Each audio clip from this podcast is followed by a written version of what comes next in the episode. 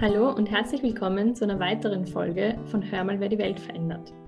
Dem Podcast, der sich mit nachhaltigen und interdisziplinären Umweltthemen kritisch auseinandersetzt. Heute sprechen wir zum zweiten Mal über die EU-Agrarpolitik. Mein Name ist Katja und ich bin wieder hier mit Chrissy.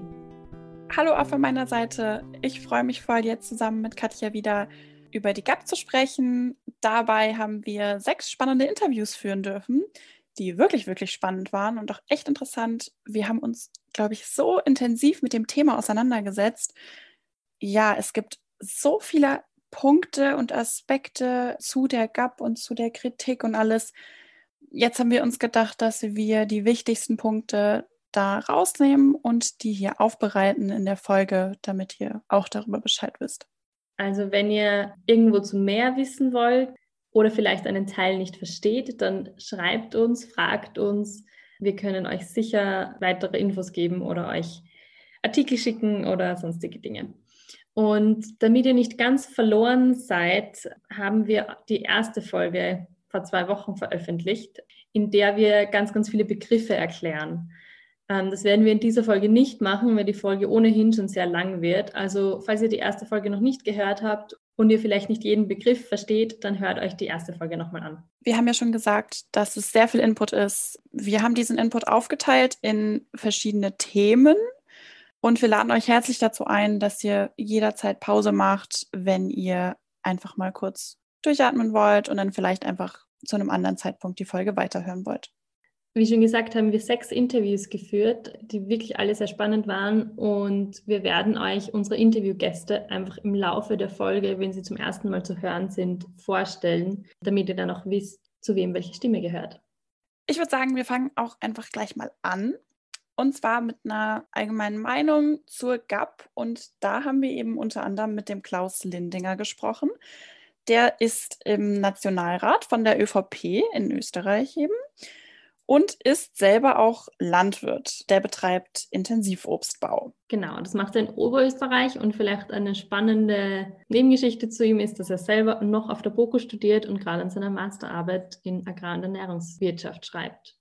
Was mich ganz besonders freut, ist, dass dieses Zwei-Säulen-Modell, sprich die erste Säule als Direktzahlungen und die zweite Säule als äh, Umweltleistungen, Abgeltung und wie es ja in Österreichs Umweltprogramm ist, äh, ländliche Entwicklung äh, dementsprechend fortgeführt wird. Das kann ich nur unterstützen.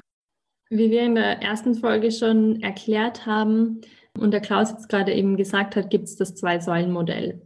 Es wird ganz oft die erste Säule eben als die Direktzahlungen bezeichnet und die zweite Säule als das Umweltprogramm oder als die Umweltleistungen. Da gibt es aber jetzt den großen Kritikpunkt, dass auch in der ersten Säule die Zahlungen viel, viel mehr an Umweltzahlungen oder Umweltauflagen geknüpft sein sollten. Und sie werden einfach immer noch größtenteils bei Fläche ausgezahlt. Deswegen wollen wir jetzt erstmal über die Direktzahlungen sprechen und haben dazu für euch gleich einmal die nächste Meinung und zwar von Martin Häusling, der auch in der ersten Folge schon kurz mitmachen durfte, der eben bei den Europäischen Grünen im Europaparlament sitzt und er ist Schattenberichterstatter für die Grüne Fraktion. Das heißt, er versucht, die Position der Fraktion mit einzubringen in die Verhandlungen. Er ist auch selber äh, Landwirt und hat seit 1988 einen Biobauernhof. Das Grundproblem der GAP ist, dass wir, ähm, und das muss man ja auch immer noch mal deutlich sagen, die gemeinsame Agrarpolitik ist nach wie vor der größte Posten im europäischen Haushalt mit äh, knapp 30 Prozent.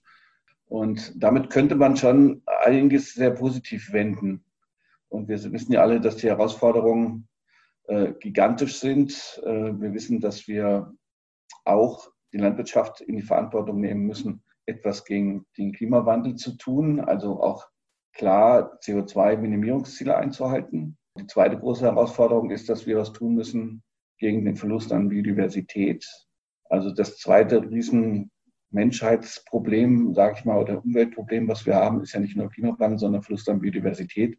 Und Landwirtschaft trägt da natürlich die Hauptverantwortung, weil in Europa 40 Prozent der Fläche nun von Landwirtschaft genutzt wird. Insofern äh, wäre es ja dann sinnvoll, das Geld zu nutzen der Europäischen Union, um genau diese beiden Politikfelder in, in, in eine Linie zu bringen mit dem, was Frau von der Leyen den Green Deal nennt, also diese Umwelt- und Klimaschutzpolitik quasi äh, jetzt auch mit einer besseren Agrarpolitik anders zu gestalten.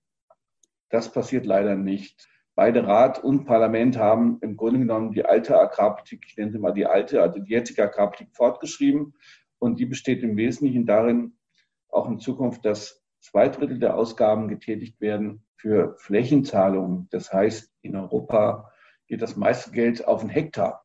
Egal, was der Landwirt darauf macht, egal äh, wo das ist, es wird der Hektar bezahlt.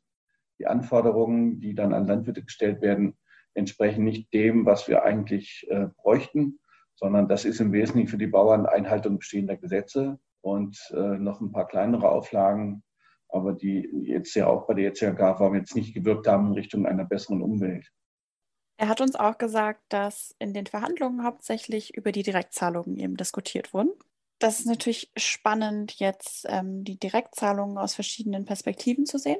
Wir haben dazu zusätzlich auch die Simone Schmidbauer gefragt.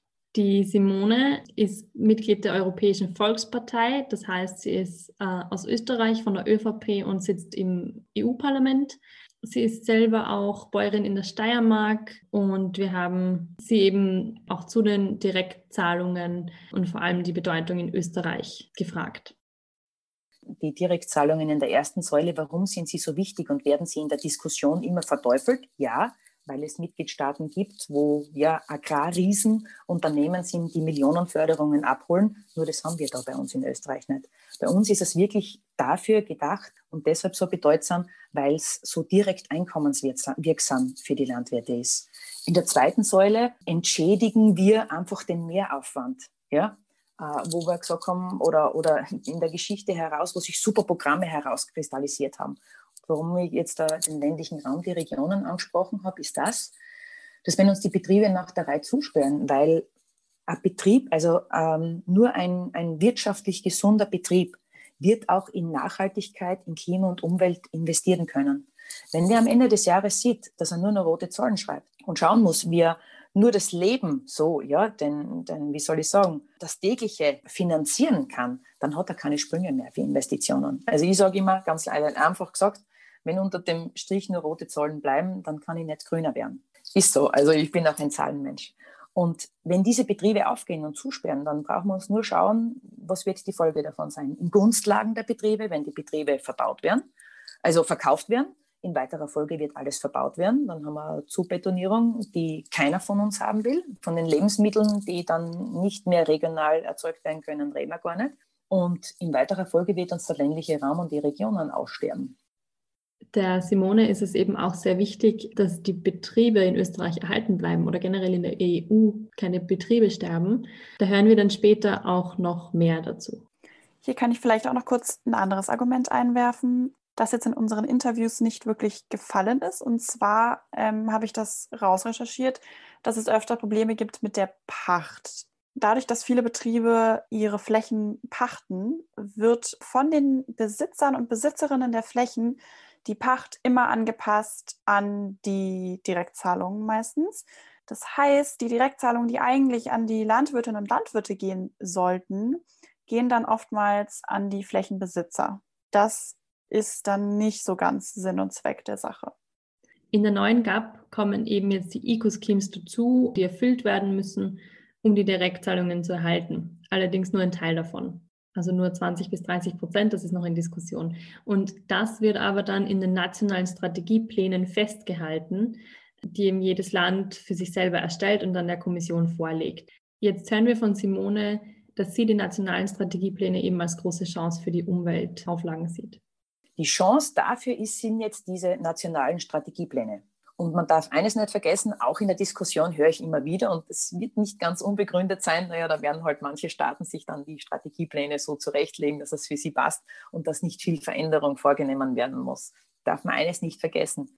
Den, den letzten Sanctus sozusagen wird immer die Kommission geben. Und die Kommission wird, weil einfach der Druck der Gesellschaft auch da ist, Umwelt- und Klimamaßnahmen zu erreichen, zu erzielen, wird mit Argus-Augen darauf achten, dass diese Ziele in den Strategieplänen auch erreicht werden. Und äh, da bin ich einfach positiv eingestimmt. Und also wir können jetzt zu Fraktionen stehen, denken, wie wir wollen. Es haben alle ihre Berechtigung, ja. Und ich sage immer, die gute Mischung von uns macht's aus. Das ist das alles Entscheidende.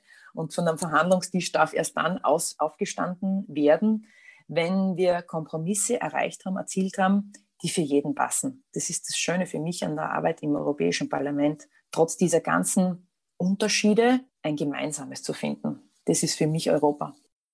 Genau hier ist eben das Spannende, dass Tom Weitz zum Beispiel diese nationalen Strategiepläne, die die Simone erwähnt hat, sehr kritisiert.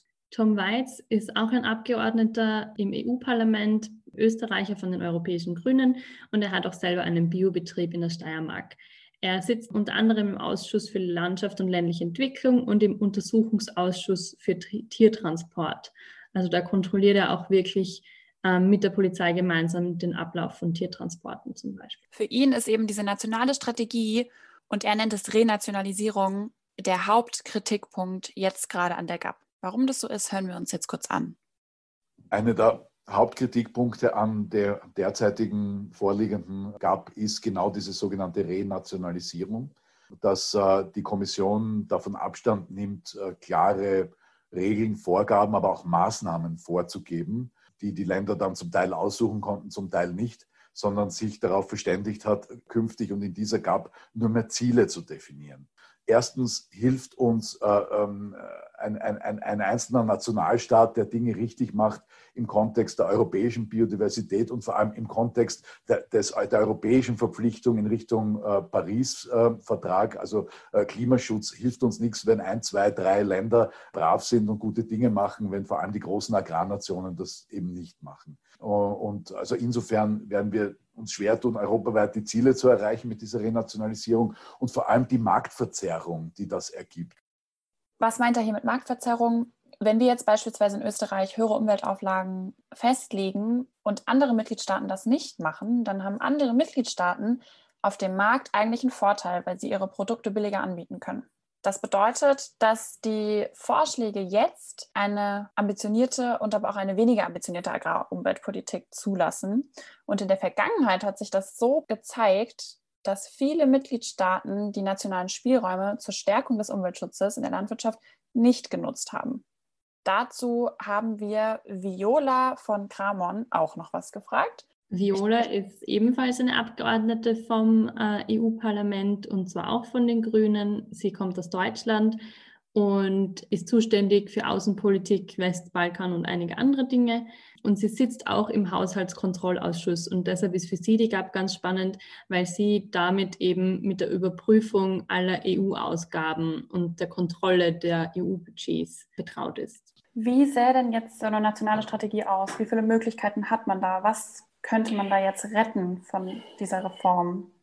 Und, also ähm, meine Hoffnung ist natürlich für, für so Länder wie, wie Deutschland oder vielleicht auch Österreich, wo die Grünen jetzt mitregieren, wo es eine Möglichkeit gibt, auch Einfluss zu nehmen, wo man Zugang zu den ganzen Dokumenten bekommt, dass wir da bis zum gewissen Grad natürlich auch Druck aufbauen können. Ja? Und dass wir sagen können, wir wollen jetzt Gelder wirklich in die zweite Säule verschieben, wir wollen viel im Agrarumweltprogramm machen, wir wollen die Landschaftspflegeverbände stärken.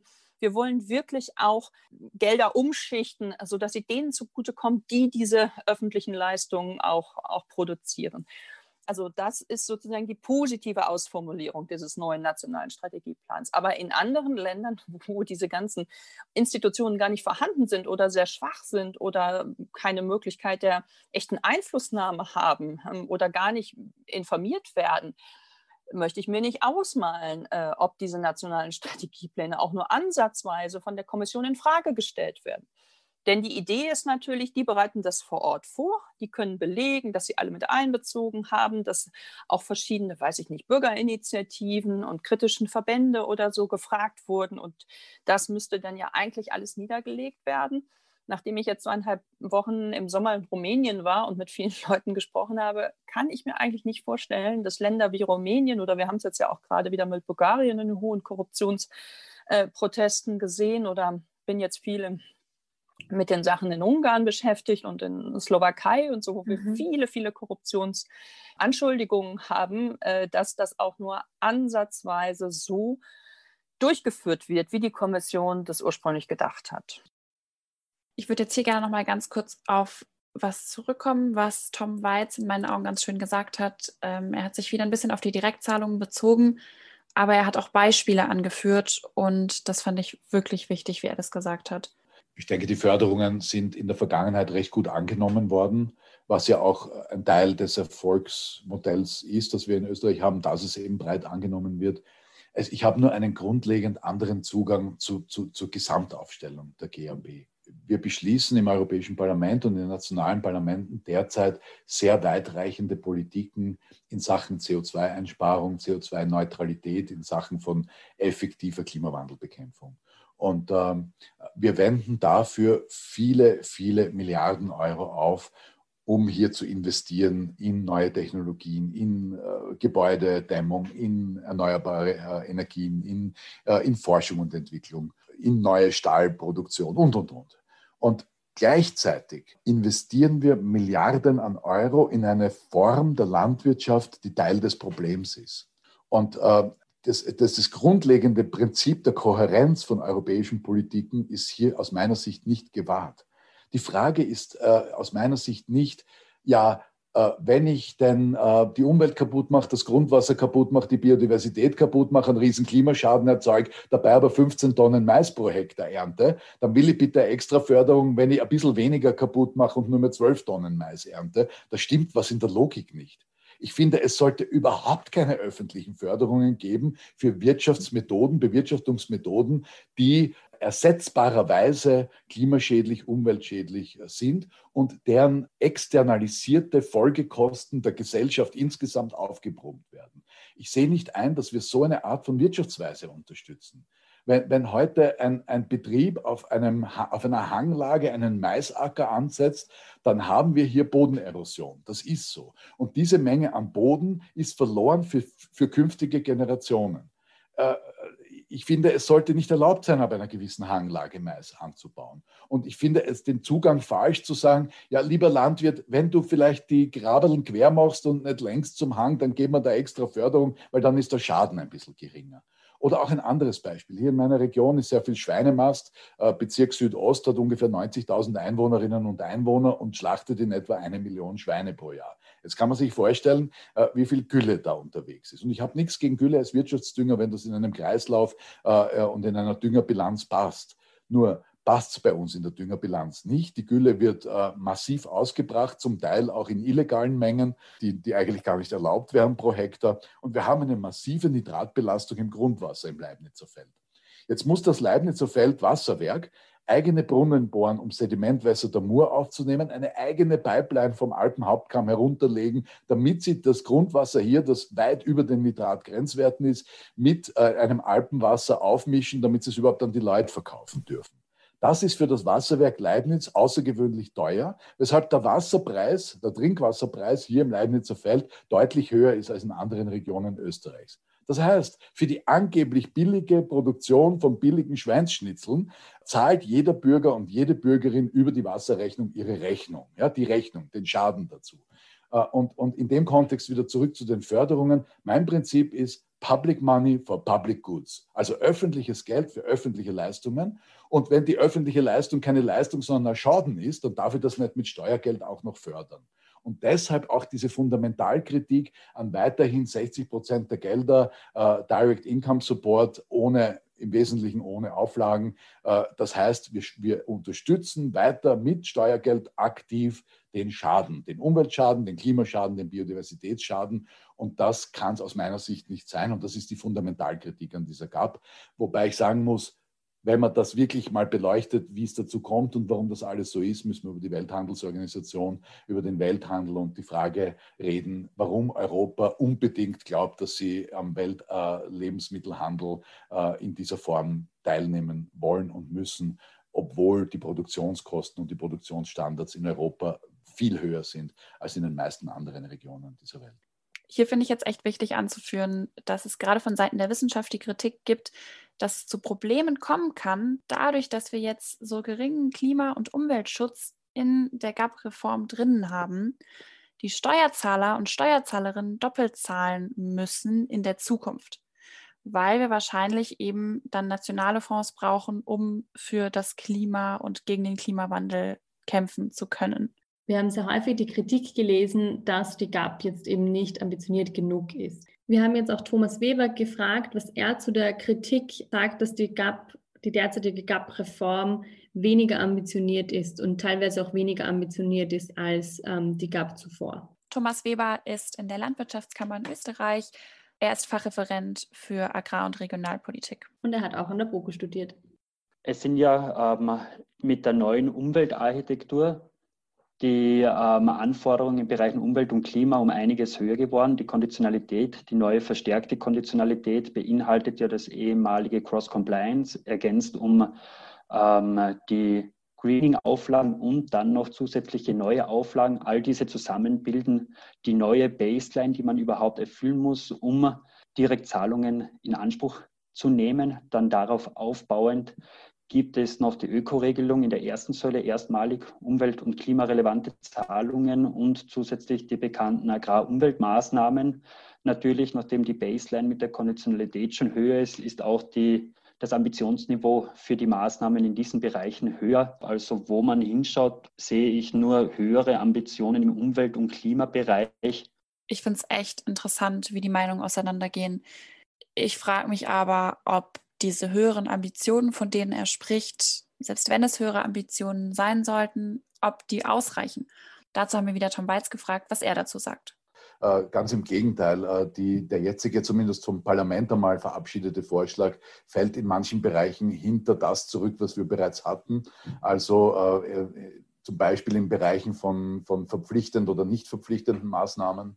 Es, es ist insgesamt eine Kürzung der Agrarfördergelder, äh, insbesondere in der zweiten Säule. Das ist dezidiert eine Verschlechterung.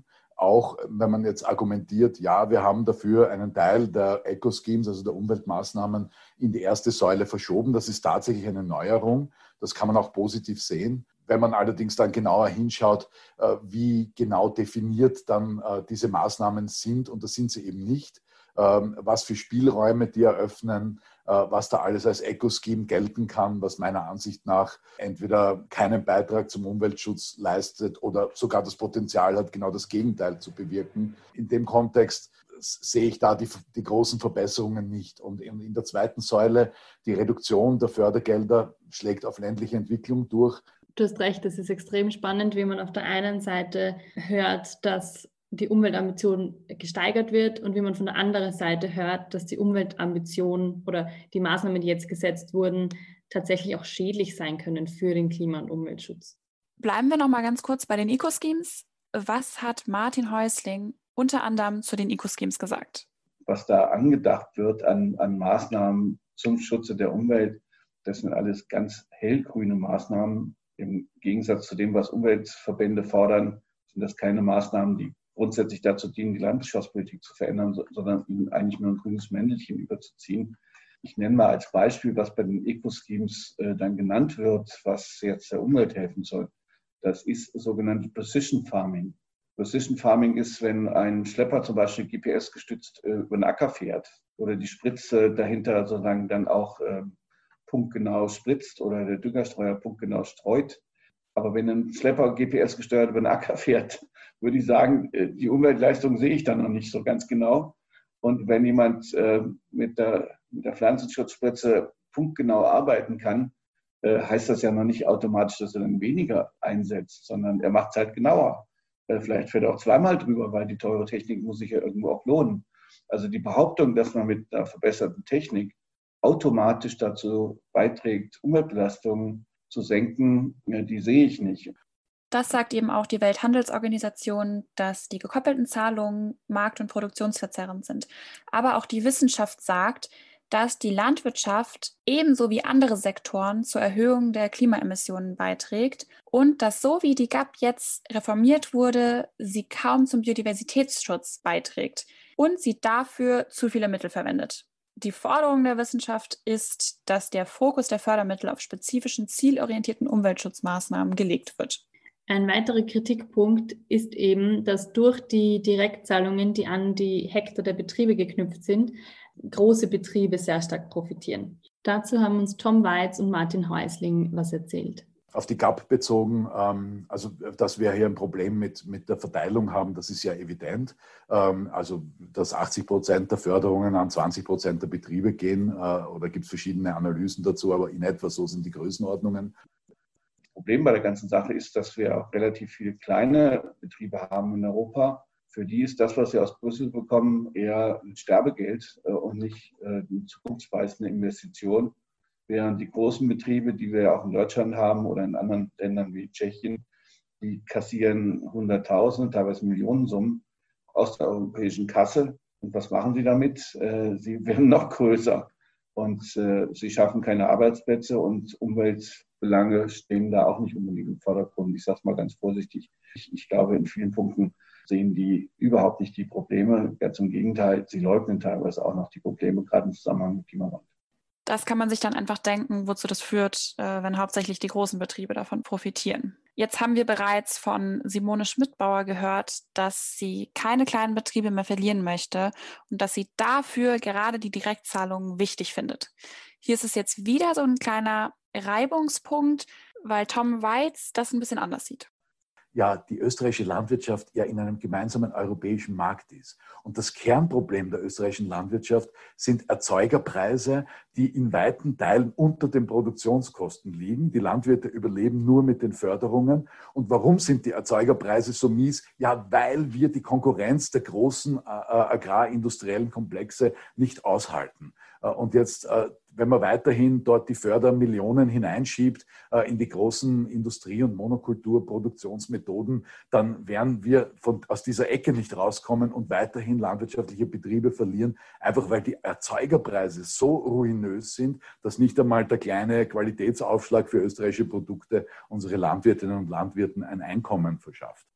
Es hat so ein bisschen den Eindruck auf mich gemacht, als wäre das in beide Richtungen immer ein Problem, dass wir Betriebe verlieren. Ich glaube, da gibt es gerade in Österreich, wo wir sehr, sehr viele kleine Betriebe haben, eben ein großes Problem. Und es gibt ja auch das Problem mit der Hofübernahme. Viele Landwirte haben keine Nachfolger, Nachfolgerinnen mehr die das auch weiterführen möchten. Und da kenne ich mich auch persönlich damit aus. Meine Eltern haben einen kleinen Nebenerwerbsbetrieb. Also meine Eltern waren immer berufstätig, aber jetzt ist trotzdem die Frage, was mit unserem Betrieb passiert, weil meine Schwester und ich auch noch nicht wissen, äh, was wir mit unserem Betrieb machen sollen. Und ganz ehrlich, wenn ich das alles höre, dann kann ich das vollkommen verstehen. Ich verstehe, dass das bei, so wie das gerade läuft bei uns und gerade mit den großen Betrieben, aber auch so, wenn wir dann auf die Bürokratie schauen, ich finde es eigentlich verständlich, dass man das nicht übernehmen möchte. Und ich würde mir so wünschen für die Zukunft, dass wir das schaffen in der EU und auch natürlich auf der ganzen Welt, dass wir weiter die Landwirtschaft wieder fördern, weil das einfach unser Grundbaustein ist, unsere Nahrung. Aber irgendwie geht es gerade so verloren. Und da die Landwirtschaft eben ein Grundelement unserer Gesellschaft ist, wie du gesagt hast, ist es auch unglaublich wichtig, dieses Element nachhaltig zu gestalten und die Klimarelevanz auch zu sehen. Es ist zwar so, dass es viele andere Sektoren gibt, die sehr stark zum Klimawandel beitragen. Wir wissen alle, dass Verkehr und Industrie da die Hauptplayer sind. Nichtsdestotrotz ist auch die Landwirtschaft ein Sektor, der sehr stark zum Klimawandel beiträgt. Was spielt denn jetzt eigentlich noch eine Rolle, wenn wir auf die Verantwortung der Landwirtschaft für den Klimawandel schauen? Dazu haben wir mit Simone Schmidbauer und auch mit Thomas Weber nochmal gesprochen. Wir haben oftmals in Österreich das Problem, dass wir alles verbieten wollen. Ja, alles verbieten wollen. Und jetzt nehmen wir das Thema Pflanzenschutz zum Beispiel her. Pflanzenschutz.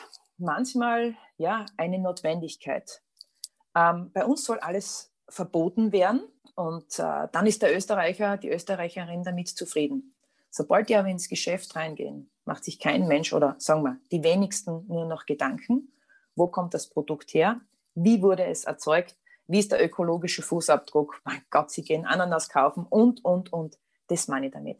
Deshalb müssen wir immer die ganzen Geschichten erzählen. Und um das geht es mir. Und, und ich sehe mich wirklich als Praktikerin. Und diese Diskussionen, wie gesagt, das macht einfach das Berufsbild eines, einer Bäuerin, eines äh, Bauern manchmal kaputt und wirklich schlecht. Und das müsste und das dürfte auch nicht sein. Glaubst du, dass so wie die GAP jetzt gerade dann aussieht in der Reform, reicht es aus, um dem Klimawandel und dem Biodiversitätsverlust entgegenzuwirken? Also die GAP alleine kann niemals den Klimawandel stoppen und den Artenverlust beenden. Wir können einen Beitrag dazu leisten im agrarischen Bereich und machen das jetzt schon. Ich glaube, da muss die ganze Gesellschaft, so wie es auch der Green Deal ja vorsieht, ähm, seinen Beitrag dazu zu leisten. Alle Sektoren und alle Gesellschaftsbereiche müssen da an einer Hand ziehen.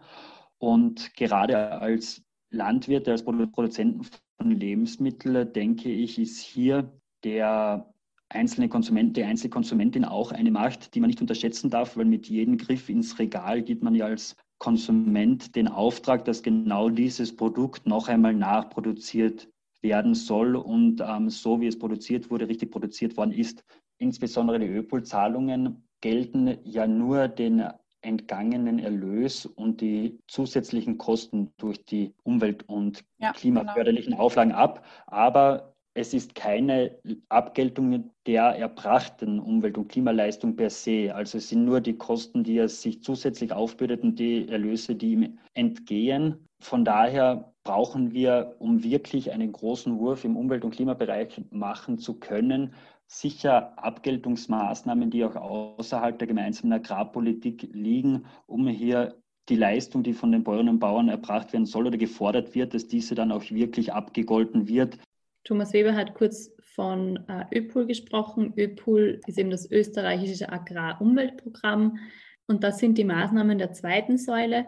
Die sind eben freiwillig und das sind hauptsächlich Förderungen, die Umweltschutz, Naturschutz und ländliche Entwicklung steigern sollen. Ich bin auf jeden Fall vollkommen auf deren Seite, dass wir als Konsumenten und Konsumentinnen einfach so einen großen Beitrag dazu leisten müssen und auch können mit unserem eigenen Kassenzettel jeden Tag und dass wir das auf gar keinen Fall vergessen dürfen, wie wichtig das ist. Ich gebe dir absolut recht, dass die Entscheidung von uns Konsumentinnen und Konsumenten enorm wichtig ist. Aber ich denke, dass es teilweise auch schwer ist zu entscheiden, weil wir im Supermarkt nicht wirklich wissen, wie wir entscheiden sollen. Argumente wie Kostenwahrheit für Produkte und so weiter sind da, glaube ich, entscheidender Faktor und Herkunftsbezeichnungen und so weiter und so fort. Und uns Konsumenten und Konsumentinnen muss auch die Möglichkeit gegeben werden, dass wir eben die nachhaltige, gute Entscheidung treffen können. Und da fehlt uns ganz viel Information. Du meinst jetzt auch zum Beispiel so einen CO2-Fußabdruck oder Wasserfußabdruck auf den Produkten? Zum Beispiel. Das fände ich extrem cool. Ja, Mann mir ist aufgefallen, dass ich jedes Mal, wenn ich die Zeitung gelesen habe und was über die GAP-Reform gefunden habe, dass es fast jedes Mal negativ war. Es war immer nur Kritik. Und ich meine, es ist ein Stück weit auch normal, dass in den Medien eben solche Prozesse in der Politik kritisiert werden und auch aufbereitet werden. Aber mir ist es echt extrem aufgefallen. Und dazu habe ich eben auch nochmal die Simone Schmidbauer gefragt, was sie denn davon hält, dass gerade in den Medien alles so schlecht gemacht wird. Ja, das, das ist auch eine ganz eine gute Frage wieder. Warum? Weil, weil momentan auch in den ganzen GAP-Verhandlungen vor der Abstimmung das Thema war immer die, nur die Klima- und Umweltziele. Es ist über sonst nichts anderes geredet worden.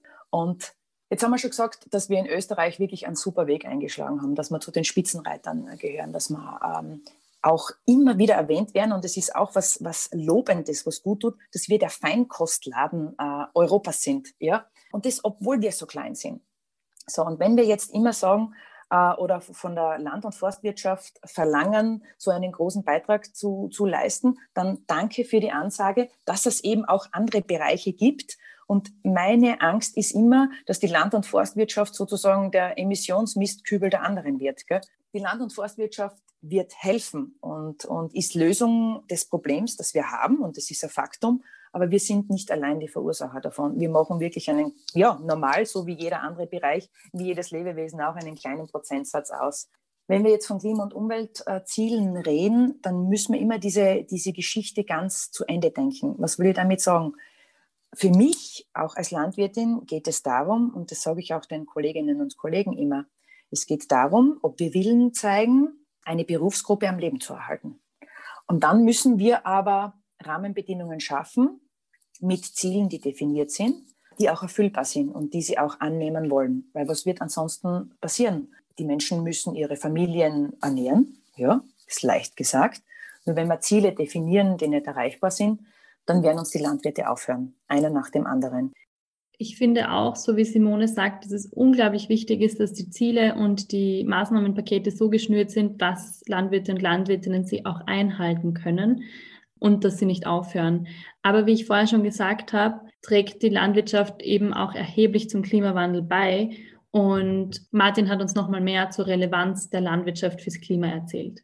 Ähm, ich darf nur mal was sagen, weil jetzt äh, viele mal sagen, ja, die Landwirtschaft ist ja klimamäßig nicht so relevant. Doch ist sie in ganz großem Maße. Äh, offiziell gibt es Zahlen von sieben bis acht Prozent. Die wahren Zahlen liegen bei 25 Prozent. Und das hat damit zu tun, dass allein die Stickstoffdüngung immer schön rausgerechnet wird. Also sowohl die Produktion von Stickstoffdünger kostet einen Haufen Energie. Äh, und das zweite ist äh, Lachgasemissionen, die durch, durch die Massen an Stickstoff und auch durch Gülle quasi dann entstehen. Die werden nicht berechnet. Und das dritte, muss man auch sehr deutlich sagen, die Sojaimporte. Und das ist ja, wir nutzen ja nochmal Soja. Das sind ja nochmal 10 Prozent der europäischen Agrarflächen, die wir nochmal quasi in Südamerika, teilweise auch in Nordamerika brauchen. Äh, diese Sojaimporte in die Europäische Union rechnen wir jetzt nicht den europäischen Bauern an, sondern das rechnen wir Brasilien an oder Argentinien oder den USA. Und das äh, ehrlicherweise gehört diese Nachfrage nach Soja auch unseren Landwirten als Klimabelastung angerechnet. Mal ganz abgesehen von, der, der, von dem Irrsinn, wir holen einen Haufen Futtermittel in die Europäische Union, produzieren hier Massen von Fleisch, also Schweinefleisch, Hühnerfleisch und auch Milch, die wir wiederum in Europa gar nicht brauchen und sie billig auf Drittmärkte, vor allem im globalen Süden, dann wieder werfen. Also allein diese, dieser Unsinn. Gerade weil Martin es angesprochen hat, finde ich es auch echt wichtig, das nochmal zu erwähnen, dass wir mit unserer Produktion hier in der EU auch dadurch, dass wir sie fördern und wenn wir dann vor allem Betriebe fördern, die so groß sind und die dann auch noch viele Tiere halten zum Beispiel, dass wir damit fördern, dass die auch billig außerhalb der EU ihre Produkte verkaufen können. Und das führt dann zu einer extremen Wettbewerbsverzerrung in zum Beispiel Afrika oder so, wo wir dann mit unseren Produkten, mit den Produkten vor Ort stark konkurrieren und unsere Produkte einfach mal billiger sind. Wir sprechen gleich auch noch genauer über Tiere und äh, unser Fleisch, wollen jetzt aber noch mal ganz kurz vertiefen, warum jetzt eigentlich die Landwirtschaft so wichtig ist und was sie zum Klimawandel beiträgt. Martin hat eben auch vom Verlust der Artenvielfalt in der Agrarlandschaft gesprochen. Das wird unter anderem verursacht durch den Verlust von Lebensräumen und Nahrungsquellen, zum Beispiel durch enge Fruchtfolgen dadurch, dass wir die Landschaft verlieren oder eben auch durch intensiven Einsatz von Pflanzenschutzmitteln.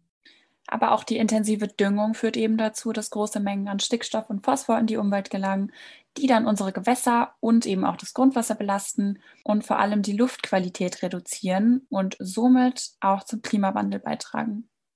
Aber nicht nur die Düngung führt zu erhöhten Treibhausgasemissionen, sondern die Landwirtschaft emittiert auch zum Beispiel Methan. Das haben viele von euch sicher schon gehört, ähm, dass das insbesondere von Wiederkäuern, wie zum Beispiel von Rindern, ausgeschieden wird.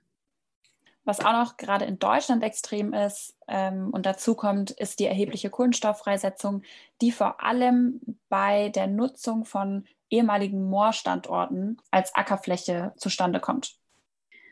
Außerdem sind terrestrische und aquatische Ökosysteme, also Ökosysteme an Land und im Wasser, stark gefährdet von den Pflanzenschutzmitteln und den Düngemitteln und vor allem von den darin enthaltenen Schwermetallen, Chemikalien oder auch von Rückständen in den Arzneimitteln, die unter anderem auch durch die intensive Tierhaltung in die Ökosysteme eingebracht werden. Dadurch, dass wir jetzt in unserer modernen Landwirtschaft viel mit schweren Maschinen den Boden befahren, wird der Boden auch noch verdichtet und teilweise wird nicht ausreichend der Boden bedeckt mit Pflanzen und das führt zu Erosion. Das hat Tom Beitz auch kurz angesprochen. Das heißt, der Boden wird abgetragen und das alles führt dazu bei, dass der Boden und der Humus nicht mehr genug Nährstoffe enthält und wir weiter mit Problemen zu kämpfen haben, dass der Boden weniger Wasser speichern kann und dann kommt die Dürre noch dazu und das Insektensterben.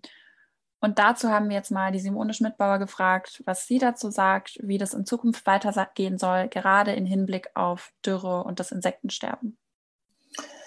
Ja, es wird immer schlimmer. Schau, ich, ich, ich gehöre einer Fraktion an der Europäischen Volkspartei und man weiß, wie meine Einstellungen und, äh, sind und mein Denken ist. Das ist ganz klar. Ähm, manchmal wird mir liebevoll gesagt, ich bin grüner als manch ein Grüner, weil ähm, wir haben einen Planeten. Ja? Ich bin selbst Mutter von zwei Töchtern und ähm, den Planeten, den haben wir nicht geschenkt bekommen. Sind sie umgekehrt.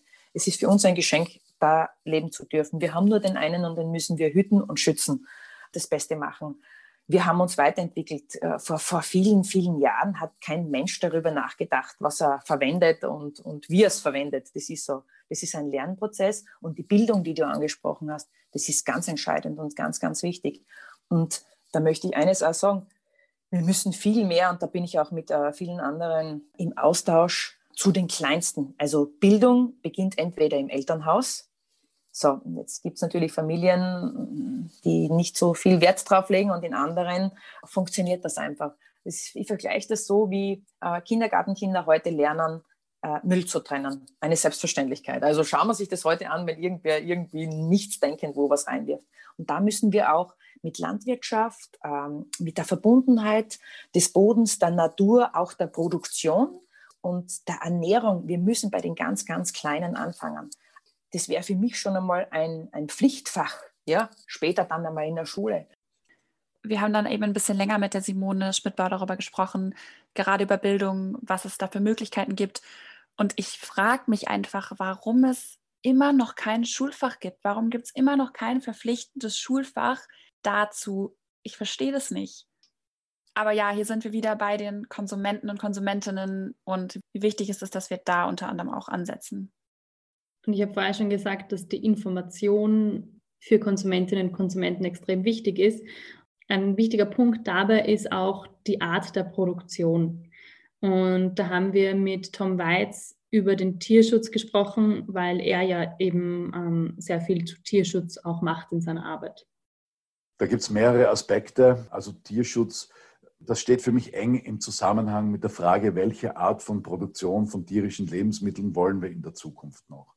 Äh, das hat äh, sehr zu tun mit meiner Fundamentalkritik an äh, agrarindustrieller Fleisch- und Milchproduktion, basierend basically auf Futtermittelimporten mit einer Weltmarktorientierung und auch Exportorientierung. Das halte ich für, für in Zeiten, also das gesamte Geschäftsmodell halte ich für in Zeiten der Klimakrise und der, der globalen Erwärmung für, für beendenswürdig. Dann die Frage Tierschutz ist auch sehr stark komme ich auch sehr stark von der Frage der Ernährung her.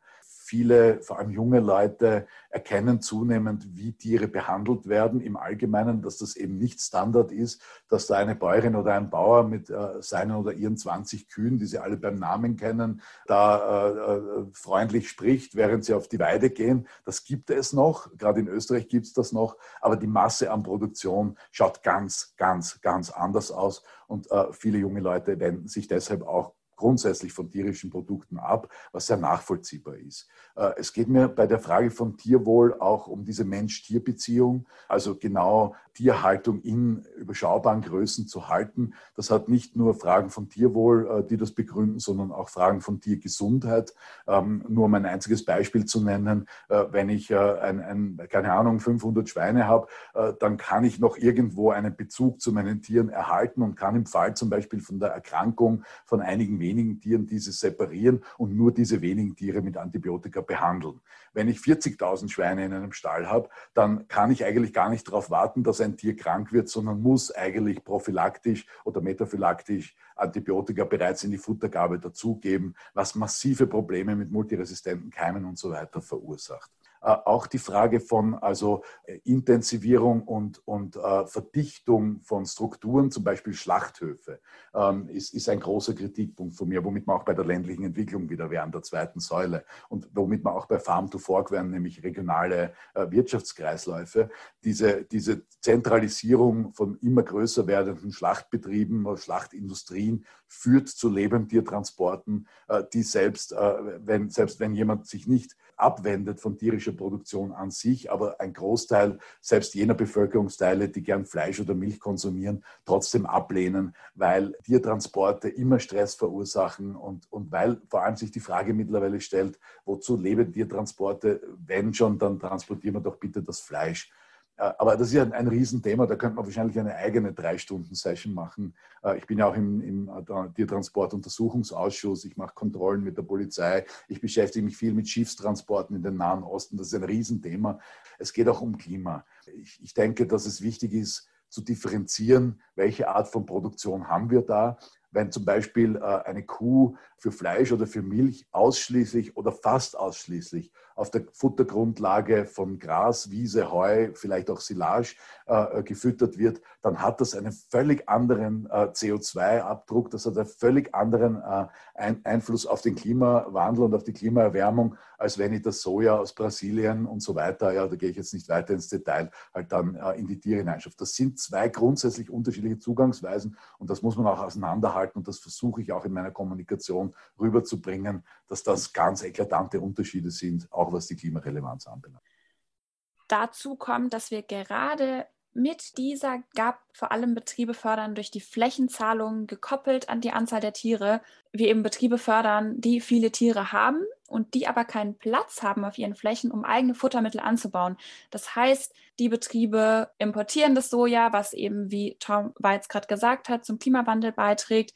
Und zusätzlich finde ich es echt ein Kritikpunkt, dass wir das gerade extrem weiter fördern, obwohl wir doch gerade uns in so einer Wendung befinden, weg von diesem massiven Fleischkonsum. Jetzt haben wir ganz viel über die Probleme der Landwirtschaft und den Beitrag zum Klimawandel gesprochen. Jetzt wollen wir aber noch kurz darauf eingehen, wie das für Landwirte und Landwirtinnen ausschaut. Ein großer Kritikpunkt an der GAP ist tatsächlich, dass eben sehr, sehr viel Bürokratie anfällt. Und hier sind sich auch die verschiedenen Fraktionen einig, dass es ein enormer Aufwand und Belastung für Landwirte und Landwirtinnen ist. Wir haben jetzt, weil Thomas Weber eben von der Landwirtschaftskammer ist, haben wir vor allem mit ihm über die Bürokratie gesprochen und was das jetzt für einen Landwirt oder eine Landwirtin bedeutet. Ja, die Herausforderung mit den Aufzeichnungen und Nachweisen wird von Periode zu Periode immer umfangreicher und immer mehr. Das ist definitiv außer Streit zu stellen. Die Kommission hat jetzt zwar angekündigt, es wird eine einfachere und ähm, leichtere GAP werden, weil eben der Mitgliedstaat mehr und freier entscheiden kann über die Strategiepläne und es wird eine Verwaltungsvereinfachung dadurch passieren. Bisher zeichnet sich für mich aber die Verwaltungsvereinfachung eher in der Rolle der Kommission ab. Die Kommission muss nicht mehr direkt bis zum Landwirt hin kontrollieren, sondern nur noch bis zum Mitgliedstaat und der Mitgliedstaat kontrolliert den Landwirt. Aber jetzt aus Sicht des Landwirts ist eigentlich auch in der neuen Periode keine Vereinfachung zu sehen, weil ob jetzt der Mitgliedstaat den Landwirt kontrolliert oder ob die Kommission den Landwirt kontrolliert, ist dann eigentlich in der Aufwand, den Verwaltungsaufwand für den Landwirt gleich.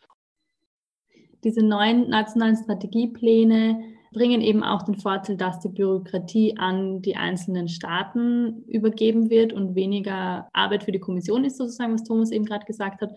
Allerdings wird hier auch wieder kritisiert, dass das besonders viel Flexibilität für Mitgliedstaaten bringt. Und was daran ein Problem ist, hat uns Viola erzählt.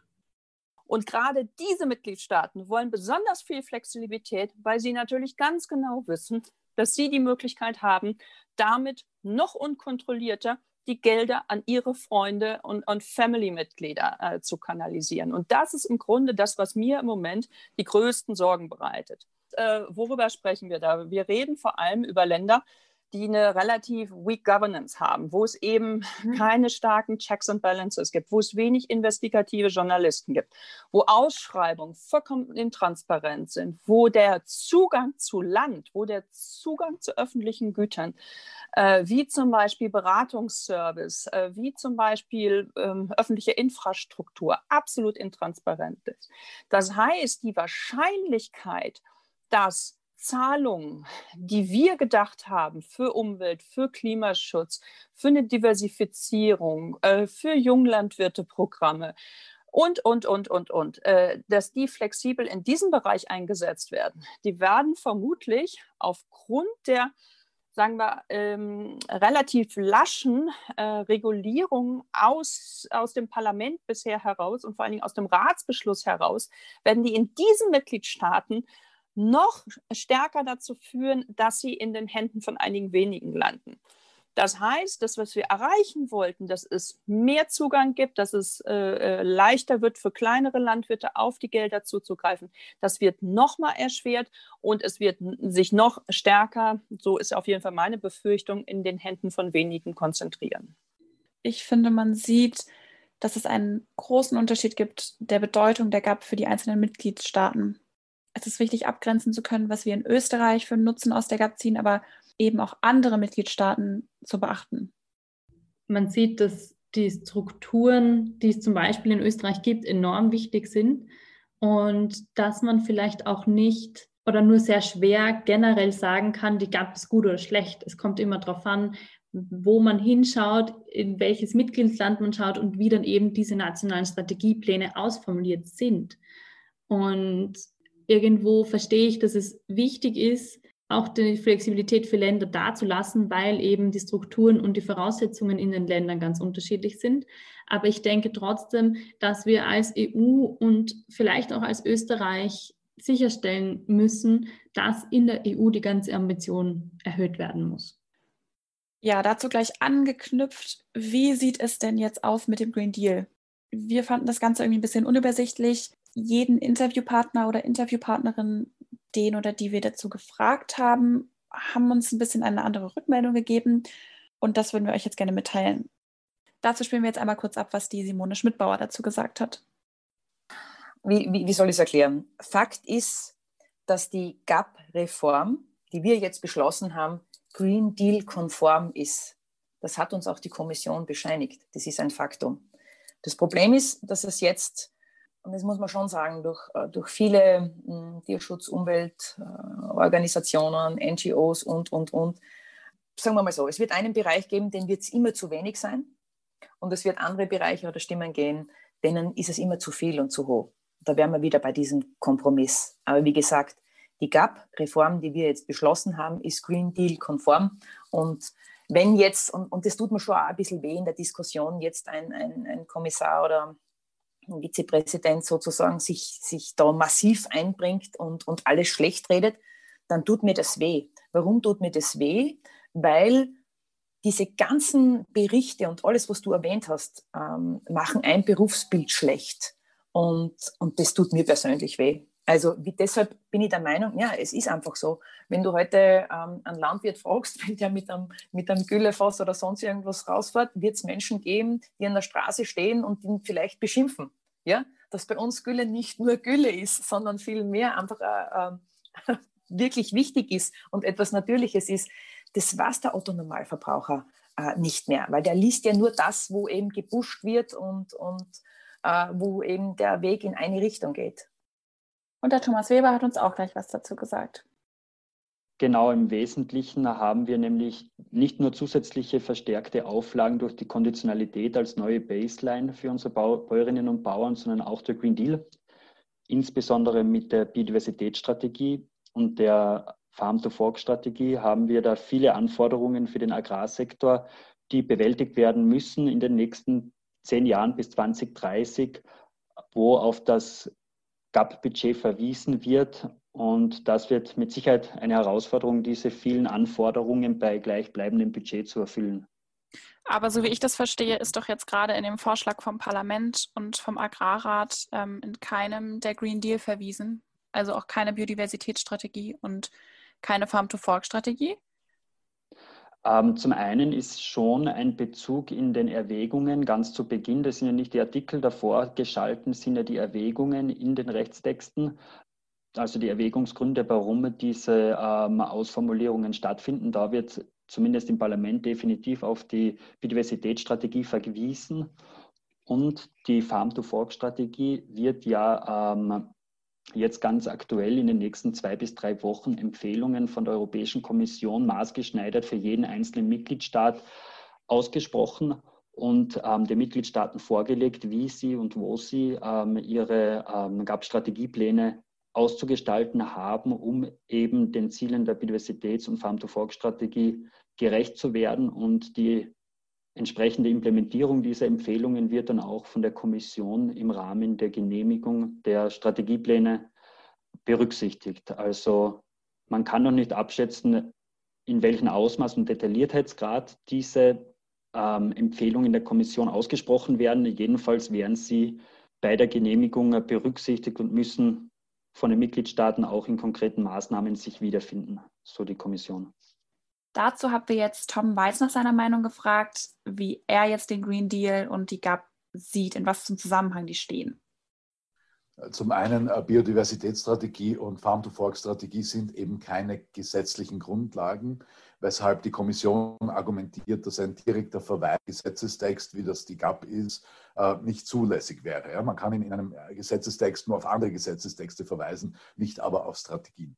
Ähm, das Verhältnis zum Green Deal ist insofern als äh, sozusagen ein Teil der Ausgaben, Steuergeldausgaben für die GAP dem, dem, Green Deal zugerechnet werden, also quasi als klimarelevant zugerechnet werden. Da ist die Debatte ja noch nicht abgeschlossen, wie hoch diese Quote sein soll, äh, zwischen äh, angefangen von 20 Prozent bis 40 Prozent der gesamten GAP-Ausgaben sollen als klimarelevant dargestellt werden eben auch ausgehend von den, von den Prämissen des Green Deals. Ja, ist, ich, ich, finde es in Ordnung, dass man hinschaut, wie viel tatsächlich klimarelevant ist und das auch ausweist. Ich halte nur die, Be, die Beurteilung und die Bewertung, vor allem seitens des Rates, der Richtung 40 Prozent drängt, für äh, fachlich, sachlich und wissenschaftlich nicht äh, belegbar. Äh, äh, und das ist, gab ja auch schon in der letzten, gab äh, einen Bericht des Court of Auditors, also des, des Rechnungshofs, der ja genau darauf verwiesen hat, dass Greening-Maßnahmen, damals war es noch unter dem Titel Greening, zu einem großen Teil so nicht den Effekt geliefert haben, unter dessen Argumentation sie ursprünglich beschlossen wurden. Und dasselbe droht uns jetzt. Wir haben dazu jetzt Simone gefragt, inwiefern es verbindlich ist, wenn eine Strategie ähm, wie die Farm to Fork oder Biodiversitätsstrategie in der GAP erwähnt wird. Es ist, es, ist, es ist eben noch überhaupt nicht verbindlich. Ähm, vielleicht, wenn ich das erklären darf. Wir haben den Green Deal und der ist sozusagen, wie soll ich sagen, das Dachprogramm oder unsere Dachkonstruktion von unserem Haus, äh, dem Ziel, bis 2050 der erste klimaneutrale Kontinent zu werden. Und dann gibt es drunter, vielleicht wenn man sich das so in Säulen vorstellen kann, gibt es ganz viele einzelne Gesetzesvorschläge. Und die Farm-to-Fork-Strategie und die Biodiversitätsstrategie sind jetzt erst Strategien. Sie haben noch keinen Gesetzescharakter. Das heißt, ähm, wie soll ich es erklären? Ähm, das sind Visionen, Ideen der Kommission, eben bis 2050 die Ziele zu erreichen. So, bis wir die jetzt in, in äh, konkrete Gesetzestexte gegossen haben, sozusagen, müssen sie zuerst verhandelt werden. Dann müssen sie verabschiedet werden. Und da ist ein, ein langer Weg, den wir noch vor uns haben. Vor allem sollen es ja Strategien sein, die dann auch mh, hm, von den Praktikern umgesetzt werden müssen. Also müssen von allen Bereichen die Player mitspielen, genügend Zeit haben, sich einzubringen. Warum erkläre ich das so ausführlich? Jetzt haben sie noch keinen Gesetzescharakter und wir können nicht jetzt schon ähm, diese Strategien in die GAP sozusagen rein verhandeln, weil wir ja noch gar nicht wissen, ob die fertigen Gesetzestexte dann nicht in einem, äh, wie soll ich sagen, in einem Widerspruch zur GAP stehen. Deshalb braucht das Ganze Zeit und es stimmt nicht, weil wir, das, das überhaupt nicht erwähnt wird, weil in der, in der ähm, Europaparlamentsposition, also bei der Abstimmung zur GAP, haben wir durchaus im, im Plenum mehrere Green Deal-Verweise ähm, aufgenommen in den Erwägungsgründen. Das haben wir schon gemacht.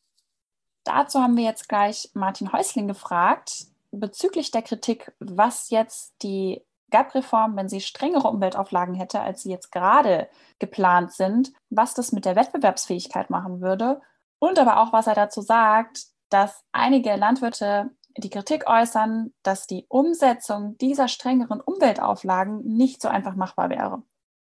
Ja, aber wenn, wenn wir das Geld gut einsetzen, äh, warum sollen nicht Bauern auch mit Umweltleistungen Geld verdienen können? Bis jetzt haben wir ja den Mechanismus, äh, ich kann den Bauern nur dafür quasi Ausgleich zahlen, wenn er auf Erträge verzichtet. Warum sage ich dem Bauern nicht, du kriegst mehr Geld für eine Brache als für ein Weizenfeld? Das wäre ja mal eine neue Maßnahme. Und deshalb, äh, wenn wir das Geld, was wir haben, gezielt einsetzen, dann können wir viel mehr erreichen, als wir jetzt äh, vorgeben, nicht tun zu können. Und das Zweite ist, ja, wir brauchen eine andere Handelspolitik. Ähm, ich habe da volles Verständnis für die Kritik der Bauern, die dann sagen, äh, ihr wollt von uns immer höhere Umweltauflagen. Schön und gut, machen wir vielleicht auch. Aber dann könnt ihr doch nicht immer mehr Produkte außerhalb der EU in die Europäische Union importieren, die zu ganz anderen Standards produziert werden. Also für dieses Argument habe ich alles Verständnis dieser Welt, weil das geht wirklich nicht. Äh, und deshalb brauchen wir einen qualifizierten Marktzugang, wie wir das gerne nennen. Das heißt, für die Importe in der Europäischen Union müssen natürlich dann auch die Regeln gelten, die wir unseren Bauern in Europa auferlegen. Und damit hätten wir diese äh, Wettbewerbsungleichheit im Grunde genommen dann auch beendet. Er hat eben die Handelspolitik angesprochen. Der Klaus hat in unserem Interview auch die Handelspolitik angesprochen. Und zwar, als wir über die Sicherung der Produktivität gesprochen haben. Wir haben zum einen darüber gesprochen, wie wichtig die aktuell ist und aber auch, wie jetzt die Produktivität langfristig gewährleistet werden kann. Mir ist wichtig, die Produktion in Österreich sicherzustellen. In jenen Bereichen, wo wir Unterproduktion haben, ähm, da die Produktion zu erweitern. Und in jenen Bereichen, wo wir Überproduktion haben, müssen wir ja nicht äh, maßgeblich äh, rein investieren, sondern müssen wir einfach schauen, dass wir die, diese Produktion halten. Weil wenn wir Produktion, egal in was für einem Bereich, verlieren, was passiert dann? Dann der, der Konsument und, und, der Handel holt sich ja die Produkte trotzdem. Dann kommt es aus dem Ausland, ob das jetzt Europa ist oder die Übersee ist, kommt aufs Produkt darauf an, äh, aber das macht es schlimmer. Wir haben die höchsten Produktionsstandards, die wollen wir beibehalten, die wollen wir ausbauen. Also da, da muss auch investiert werden. Das haben wir jetzt gerade auch mit dem Tierwohlpakt auch äh, über alle Parteigrenzen hinweg ähm, beschlossen. Ähm, die, zu dem stehen wir auch. Aber wenn wir die Produktion aus Österreich wegbringen oder umbringen, dann werden die Lebensmittel vom Ausland importiert, die zu schlechteren Standards produziert werden. Das ist dann zum einen die schlechteren Standards und zum zweiten die, der Transport, die CO2-Emissionen äh, am Transport. Und das wollen wir dementsprechend verhindern. Ziel wäre es natürlich, in möglichst vielen Bereichen 100% äh, Eigenversorgung zusammenzubringen. Wir wissen, das ist äh, nicht machbar, aber wir stehen vor allem dazu, dass wir, dass wir die Agrarpolitik so aufbauen, dass wie soll ich sagen, nicht, nicht auf Kosten der Handel oder nicht auf Kosten der Handelspolitik fällt. Wenn man das Mercosur-Abkommen hernimmt, ähm, das ja nur auf Kosten unserer Bäuerinnen und Bauern gegangen wäre, also mit unseren Bäuerinnen meine ich die Bäuerinnen und Bauern von, Euro von Europa. Äh, also das kann es einfach nicht sein und da müssen wir auch vehement dagegen auftreten. Die Handelspolitik darf nicht über der Agrarpolitik stehen, auch wenn es dazugehört. Aber wichtig ist, die Produktion bei uns sicherzustellen. Und, und dann schaffen wir es, glaube ich, auch, dass wir CO2-Emissionen äh, reduzieren, dann schaffen wir es auch, dass wir im Einklang mit der Umwelt und mit dem Klima besser, es besser schaffen, umzugehen. Äh, und dann gelingt uns auch vor allem die Agrarpolitik nachhaltig aufzubauen. Nachhaltig ja.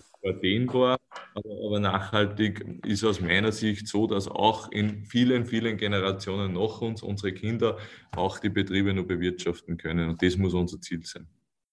Man hört oft, dass wir in Österreich ähm, Spitzen, eine Spitzenposition in der nachhaltigen Landwirtschaft haben. Aber man sieht gleichzeitig auch, dass wir in Österreich schon Strategien zur Anpassung an den Klimawandel brauchen. Und wir hören jetzt mehr zur österreichischen Position in der Landwirtschaft von Tom Weizen Simone. Die, die, nationalen, äh, die Renationalisierung äh, hat jetzt rein aus der österreichischen Perspektive den Vorteil, dass wir nach wie vor äh, einen großen Spielraum haben, wie wir die Verteilung der Fördermittel gestalten. Wir können also einen, sage ich mal, den österreichischen Weg weitergehen und es ist in Österreich auch nicht alles in Ordnung, aber im Vergleich zum Rest der Union stehen wir wirklich gut da in, in Sachen auch äh, Ökologisierung, in Sachen Biodiversität, in Sachen Bioanteil, also in äh, Sachen von Klima, Klimaschutz. Da sind wir Vorreiter, das muss man sagen. Wir haben in Österreich eine Spitzenposition, was Klima- und Umweltambitionen betrifft. Das ist ganz wichtig und entscheidend. Zweiter wichtiger Punkt, zu erzählen, dass wir in Österreich keine Agrarindustrien haben wie andere Mitgliedstaaten. Das äh, ja, hat vielleicht auch mit unserer Größe zu tun. Ein kleiner Vergleich, wenn wir jetzt da in Österreich einen Betrieb hernehmen mit der durchschnittlichen Größe von 27, 28 Hektar und wir nehmen einen Betrieb her aus äh, Mecklenburg-Vorpommern, der Durchschnittsgröße von 270, 280 Hektar hat, dann ist eigentlich schon viel erklärt und viel gesagt. Das heißt, wir können uns aufgrund der, der Größenverhältnisse nicht mit Frankreich, Deutschland, anderen Mitgliedstaaten vergleichen.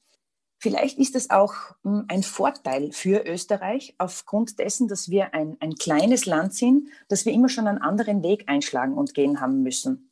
Wir also setzen auf Qualität, nicht auf Quantität und haben uns auch immer müssen aufgrund dieser Strukturen Nischen suchen, also einfach einen anderen Weg einschlagen. Was bei uns dazukommt und enorm wichtig war, dass wir diesen ökosozialen Weg mit Klima- und Umweltambitionen eingeschlagen haben und es ist nicht von heute auf morgen passiert. Warum sage ich das? Weil wir jetzt zwei Jahre in der Übergangsperiode Zeit haben. Wir können uns, uns aber nicht erlauben, dass wir andere Mitgliedstaaten auf unserem Weg verlieren. Also, was will ich damit sagen? Österreich hat schon eine Top-Position. Das heißt aber nicht, dass wir uns jetzt zurücklehnen können und sagen können, okay, wir haben jetzt schon so ein, ein tolles, hohes Level und es ist keine Luft mehr nach oben. Wir können immer besser werden. Das ist ein Faktum und wir müssen auch. Nur, wir müssen den anderen Mitgliedstaaten die Zeit geben, aufzuholen und auch Programme ins Leben zu rufen, an denen die Landwirte dann gern teilnehmen, weil es eben für diesen Mitgliedstaat passt. Das ist einmal ganz entscheidend. Und jetzt als Vergleich einmal, und wenn ich, wenn ich so in der Diskussion bin mit Kolleginnen und Kollegen, die, die glauben ja oft nicht, was bei uns schon gut funktioniert und deshalb das Geschichten erzählen. Schauen wir uns an. Bei uns sind rund 26, der Betriebe, äh, 26 Prozent der Betriebe schon biologisch bewirtschaftet. Europäischer Durchschnitt 7 Prozent. Also ist wirklich schon ein guter, richtiger Weg, der bei uns eingeschlagen wurde. Ähm, ÖPUL, die Agrarumweltmaßnahmen, ähm, äh, 80 Prozent der Betriebe äh, nehmen daran teil. Da gibt es Mitgliedstaaten, die glauben uns das gar nicht. Also wenn man das erzählt, dass das für uns selbstverständlich ist, nahezu daran teilzunehmen. Äh, wir haben äh, die höchste Anzahl an Junglandwirten. Äh, wir haben europaweit über 22 Prozent Junglandwirte. Unfassbar. Die, denen müssen wir auch eine Möglichkeit bieten, ja, dabei zu bleiben und Rahmenbedingungen schaffen, um weiterhin diesen Beruf, der ja auch Beruf und Berufung zugleich ist, weiterhin ausüben zu können. Bei uns wird mehr als jeder dritte Betrieb äh, von einer Frau geführt, ähm, auch einzigartig. Also dann mein, mein Herzensanliegen, die, die Bergbauernförderung. Für die habe ich wirklich gekämpft. Das ist ein einzigartiges, für uns in Österreich zugeschnittenes Programm, dieses Almfördermodell, das gibt es sonst in keinem anderen Mitgliedstaat. Und ich bin wirklich äh, vor der Abstimmung zu Kolleginnen und Kollegen hingegangen mit der Bitte um Unterstützung, damit wir dieses einzigartige Programm weiterhin durchführen können und eben diese Betriebe unterstützen können. Deshalb, ich glaube, wo ein Wille ist, dort ist auch ein Weg. Aber wie gesagt, wie Sie am Anfang schon gesagt haben, wir müssen den Mitgliedstaaten Zeit geben, aufzuholen, besser zu werden.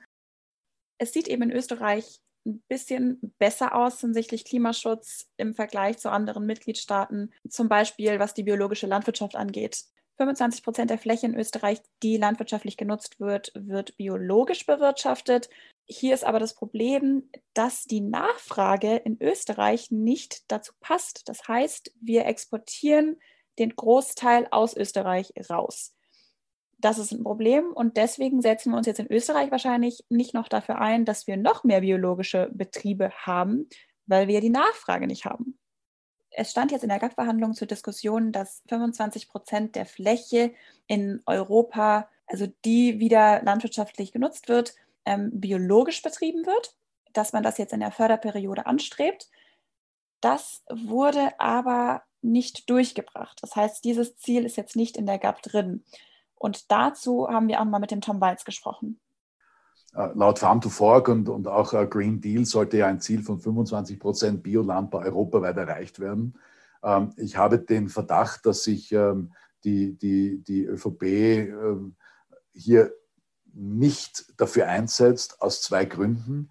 Äh, erstens, weil ihnen die ganze Geschichte mit der Biolandwirtschaft im eigenen Land eh nicht ganz geheuer ist, aber vor allem, weil sie Österreichs Wettbewerbsvorteil im Export von Bio-Lebensmitteln bewahren wollen. Äh, es ist eine sehr kurzsichtige Vorgangsweise, aber, ähm, aber das höre ich auch in den Diskussionen mit den Landwirtschaftskammern, mit der ich im engen Austausch bin, so nach dem Motto, ja, aber Herr Weiz, wenn in ganz Europa die auf einmal alle auf Bio umstellen, dann, äh, haben, wir, dann haben wir ein Problem, weil dann gehen die Preise runter und wir können nicht mehr so toll exportieren. Ähm, was natürlich, in, in, wenn man nur die Seite der Medaille anschaut, richtig ist, äh, dass es dazu gleichzeitig Marktinitiativen braucht. Das ist richtig. Äh, wenn Europa seinen, seine, öffentliche, seine öffentlichen Küchen ähm, und zwar europaweit auf Schwerpunkt biologische Lebensmittel umstellen würde, hätte man schlagartig auch den Markt, der die biologische Produktion aufnimmt. Ähm, was besonders schade ist, ist, dass ich im Moment höre, dass äh, in den strategischen Plänen für Österreich äh, die eigene Bioförderung abgeschafft werden soll, was ich für, für ein fatales Signal hielte. Und ich hoffe, das kriegen wir noch weg. Ich meine, ehrlich gesagt, das müssen wir wegkriegen als Grüne, äh, weil sonst traue ich gar nicht mehr, mehr irgendwo auftauchen als Agrarpolitiker. Ähm, aber, aber dass es diese, diese, überhaupt diese Dynamik gibt, zeigt schon auch, dass ja, dass, dass äh, ich glaube mal, die herrschende Agrarpolitik die äh, Biodebatte eher als Last empfindet, denn als Teil der Lösung. Wie Tom schön sagt, wären zusätzliche Marktinitiativen gut, um auch die Nachfrage an Bioprodukten zu erhöhen. Simone hat uns jetzt noch erzählt, warum es ihrer Meinung nach in der GAP-Reform jetzt nicht dazu gekommen ist, dass 25 Prozent bio bewirtschaftet werden. Ja, das Thema ist in der ganzen Diskussion, ähm, ich bin Praktikerin, gell? wir können uns Ziele stecken und es ist auch ganz notwendig, äh, Ziele zu haben. Nur der Markt, also der Markt ist noch nicht so weit. Wir, wir dürfen, wir müssen das Ganze zu Ende denken. Zu Ende denken, weil natürlich biologische äh, Lebensmittel auch teurer sind. Das ist ein Faktum. Also wir, wir haben jetzt auch in, in ganz vielen äh, Sitzungen das natürlich zum Thema gemacht. Aber wir dürfen in der ganzen Diskussion den Konsumenten nicht vergessen. Den müssen wir mit einbinden. Und das sind alles äh, Schritte, die von heute auf morgen äh, nicht gehen werden. Das braucht einfach Zeit und muss gut auf und, und vorbereitet werden. Simone sagt eben, dass der Markt noch nicht so weit ist. Allerdings haben wir einfach nicht mehr die Zeit, auf den Markt zu warten, befürchte ich. Ich habe in vielen der Interviews gefragt, wie wir als Österreich, die ja schon mit gutem Beispiel vorangehen, auch die Ambition der Agrarpolitik in Bezug auf klimafreundliche Politik anheben können in der EU und eben auch in den anderen Staaten, zum Beispiel über die nationalen Strategiepläne. Ich fand Simones Antwort auf meine Frage ganz schön. Sie hat gesagt, dass wir Geschichten erzählen müssen, weil auch zugehört wird. Also, dass wir als Österreicher, Österreicherinnen, die eine Vorreiterposition haben, auch die Geschichten erzählen müssen, wie es bei uns läuft. Ich finde das sehr schön. Allerdings befürchte ich, dass wir nicht genug Zeit haben, um Geschichten zu erzählen. Wir müssen die Agrarpolitik wirklich in den nächsten wenigen Jahren auf ein Ambitionsniveau bekommen, dass wir den Klimawandel noch bekämpfen können. Und ja, Agrar, der Agrarsektor ist nicht der einzige, der wichtig ist, aber er ist ein großer, sehr wichtiger Sektor. Und über alles, was wir gerade gesprochen haben, das war immer noch nur bezüglich den Verhandlungen eigentlich, dem aktuellen Stand und es geht ja immer noch weiter. Nachdem es ja noch kein, weder ein Endergebnis der Verhandlungen auf der EU-Ebene gibt, geschweige denn äh, einen, einen, äh, quasi eine Förderkulisse seitens Österreichs, ist das alles Kaffeesudleserei im Moment. Das Einzige, was wir wirklich als Konsumenten und Konsumentinnen machen können und dazu beitragen können, ist, bewusster einzukaufen, uns mehr zu informieren, was wir einkaufen, woher die Produkte kommen und wie sie produziert wurden. Das ist das, was wir in unserem täglichen Leben machen können, absolut. Wir können aber auch die Politik beeinflussen, indem wir wählen gehen. Man kann auch dagegen demonstrieren, wie jetzt zum Beispiel durch Corona hat das alles online stattgefunden, aber es gab eine Bewegung auf Social Media, die hieß Vote this Cap Down. Da haben sich dann Menschen vor der Kamera gezeigt mit der Beschriftung Vote this Cap Down, eben weil sie gegen diese Agrarreform sich aussprechen wollten.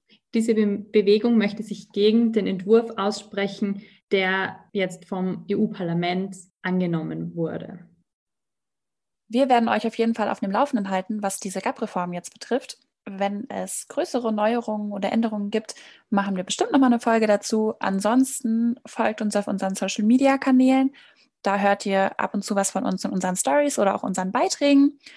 Und dann seid ihr top informiert, was die GAP angeht. Wenn ihr nach dieser unglaublich langen und ausführlichen Folge noch Fragen habt, stellt sie uns gerne. Wir können sie jederzeit beantworten und machen dann dazu eine Instagram-Story oder vielleicht auch noch eine Folge. Und wie sonst auch, wir freuen uns über Rückmeldungen von eurer Seite, wie ihr die Podcast-Folge fandet. Und falls ihr Ideen habt oder euch bestimmte Themen interessieren, die wir mal in einer von unseren Folgen behandeln sollen, dann meldet euch wirklich einfach bei uns. Bei unserem Hammer Wer die Welt verändert Kanal geht es folgendermaßen weiter. Nächste Woche kommt dann die zweite Folge unseres neuen Formats Recorded raus. Bleibt gespannt, da kommt wieder ein spannendes Interview. Vielen, vielen Dank fürs Einschalten und fürs Zuhören. Und fürs Durchhalten bis zum Schluss. Und bis zum nächsten Mal. Tschüss. Tschüss.